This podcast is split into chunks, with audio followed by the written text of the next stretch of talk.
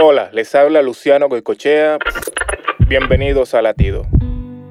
El Salmo 18, 3, 4 expresa la confianza y la gratitud del salmista hacia Dios, quien lo libró de sus angustias y lo protegió de sus adversarios. También reconoce que solo Dios es digno de ser alabado y que solo Él puede salvarlo de sus enemigos.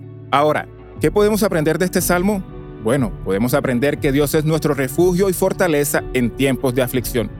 Podemos aprender que debemos invocar su nombre con fe y esperanza cuando nos sentimos abrumados por las dificultades y los peligros. Podemos aprender que debemos alabar su bondad y su poder cuando nos concede la victoria y la paz. Hoy, te animo a confiar más en Dios y a glorificarlo en todo momento y que tengas siempre presente que Él es nuestro Salvador y protector. Para escuchar más latidos, visita salvationarmyradio.org.